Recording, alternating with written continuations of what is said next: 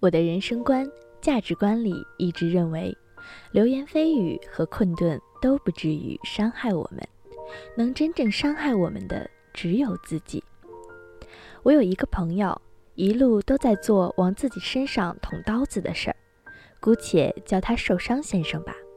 他说：“我有种能死在爱情里的魄力，即使知道明天你会离开，昨天的我也还是会选择毫不犹豫地遇见你。”他的两段感情都已被对方甩掉而告终。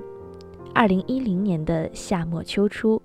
受伤先生在朋友的饭局上认识了初恋，对方是广州人，长着一双特别做作的丹凤眼，抱着一盒甜甜圈，坐在最里面的位置。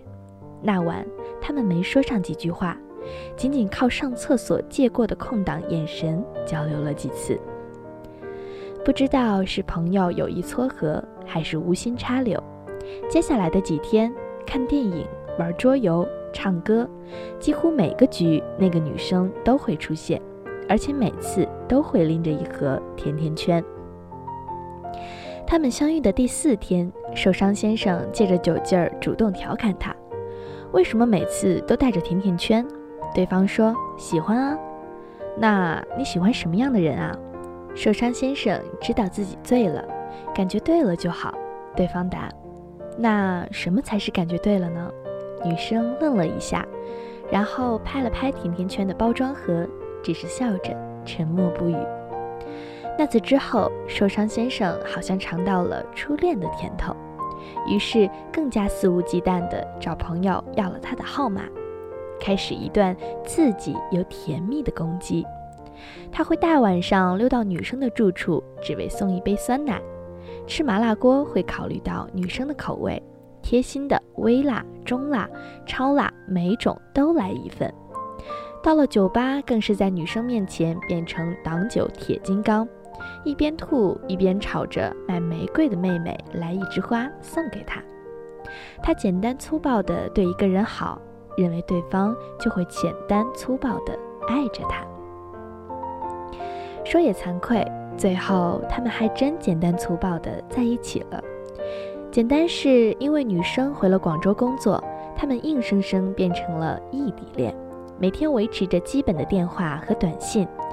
粗暴是因为女生总是以每次当我半夜醒来，发现自己是一个人，就会觉得特别难过为理由，使两人一次又一次的陷入了战争。受伤先生习惯哄着她，用微笑化解对方的抱怨。背后却在一步步实现自己的小计划。说起来，受伤先生也算半个富二代，父母是本地某豆浆机品牌的西南代理，自然从小到大就没有吃过什么苦头。毕业后这一年，工作也很稳定，所以当他提出要辞职去广州发展时，妈妈还一度接受不了，跟他怄气。当然，谁也阻止不了他降落广州白云机场的决心。他没跟女生说，偷拎着笨重的行李箱去他租的房子给她惊喜。按下门铃后，里面传来打闹的男女声，他愣住了，安慰自己，生活一定没那么多狗血的剧情。于是捏紧行李箱的手柄，又按了按门铃。直到听见喊着“老公，快去开门呀”的熟悉女声时，他才仓皇抱着行李箱逃到楼上。门开了，是个很帅的男孩子。只见他四处看了看，然后就把门合上了。受伤先生坐在楼梯上，抹好发胶的头发被抓得凌乱。他恍然大悟，当初他拍着甜甜圈包装盒的意义，原来是不断寻找最好的人陪在他身边的谜底。回家之后，他不顾爸妈的问讯，把自己锁在屋里。手机屏幕亮着，画面停在女孩的通讯录上，却没忍心拨出去。后来就一直没拨出去。第一段感情结束后，受伤先生并没有因此而消沉，而是很快全身心投入到工作中。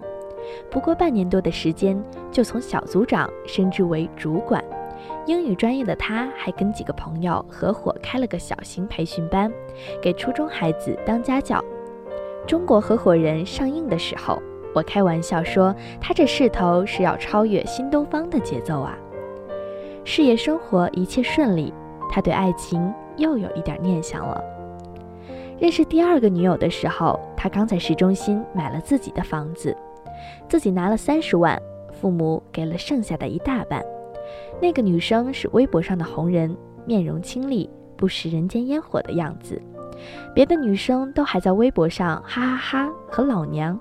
她却穿着一身白色流苏裙，写着毛笔字。别的女生都努力放自己各种瘦脸美肤的自拍，她却不停地拍山水马驹。受伤先生以一个纯粉丝的心态在下面回了句评论，结果那个女神回复了，因为受伤先生的评论是用英文写的，女神说她对英文好的男生没有抵抗力。受伤先生和他的第一次碰面，是在市中心一家高档的日料店里。落入凡间的女神失掉了那种超凡脱俗，只是一个普通的漂亮的姑娘，举手投足间看得出有些恃宠而骄。席间聊到他最想去的地方是纽约，这跟他在微博里分享的旅行地全然不同。女生说：“微博让大家看到的只是她想让别人看到的自己而已，其实真正的自己是一团火。那团火后来越烧越大。女生没有固定工作，靠接一些微博广告赚钱。跟受伤先生确定了恋爱关系后，便直接搬到了他新买的房子里，每天养尊处优的像个公主。她脾气很怪。”每天要把衣柜里的衣服都摆在床上，试不出一身好看的，他就会生一整天的气。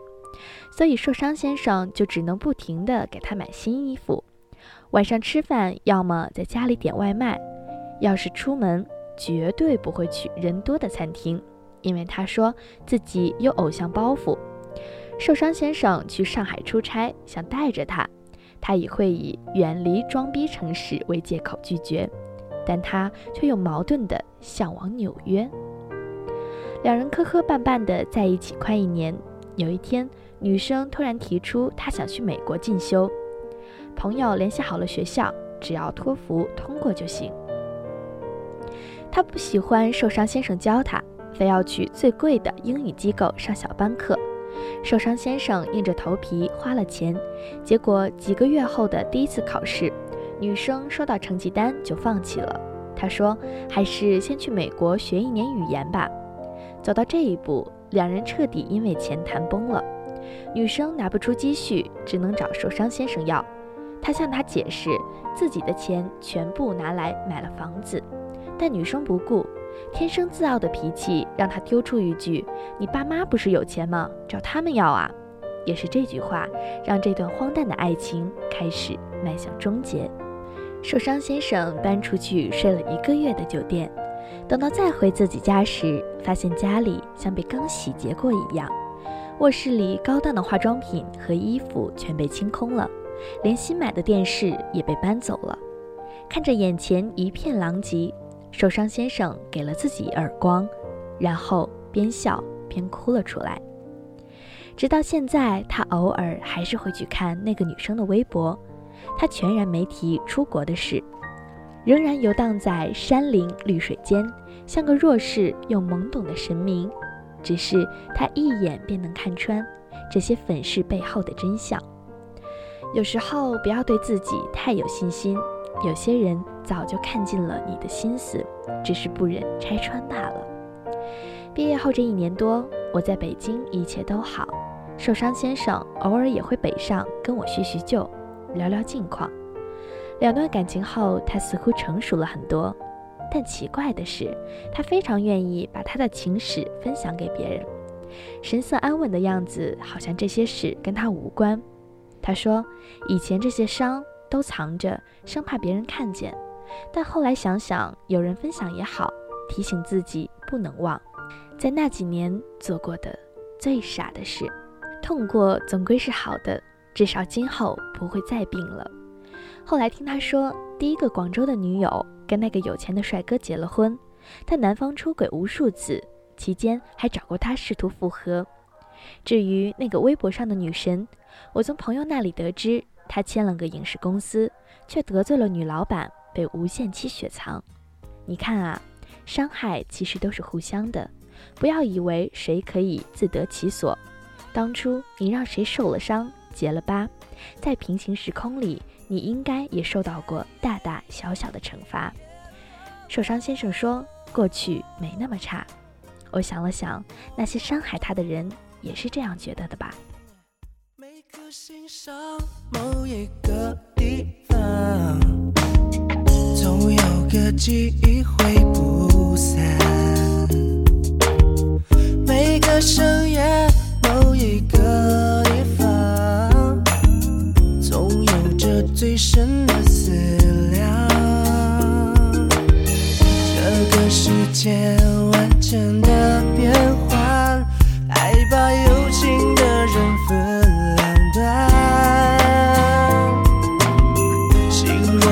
到灵犀的方向，哪怕不能够早牺牲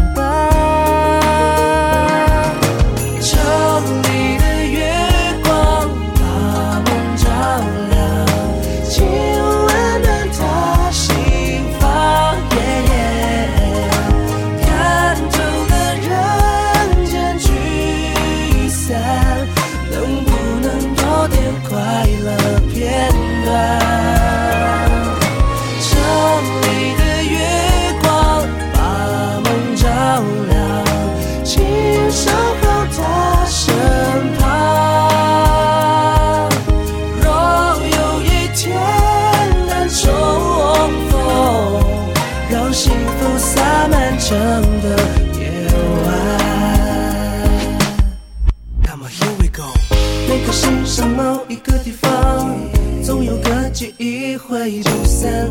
每个深夜某一个地方，总有着最深的思量。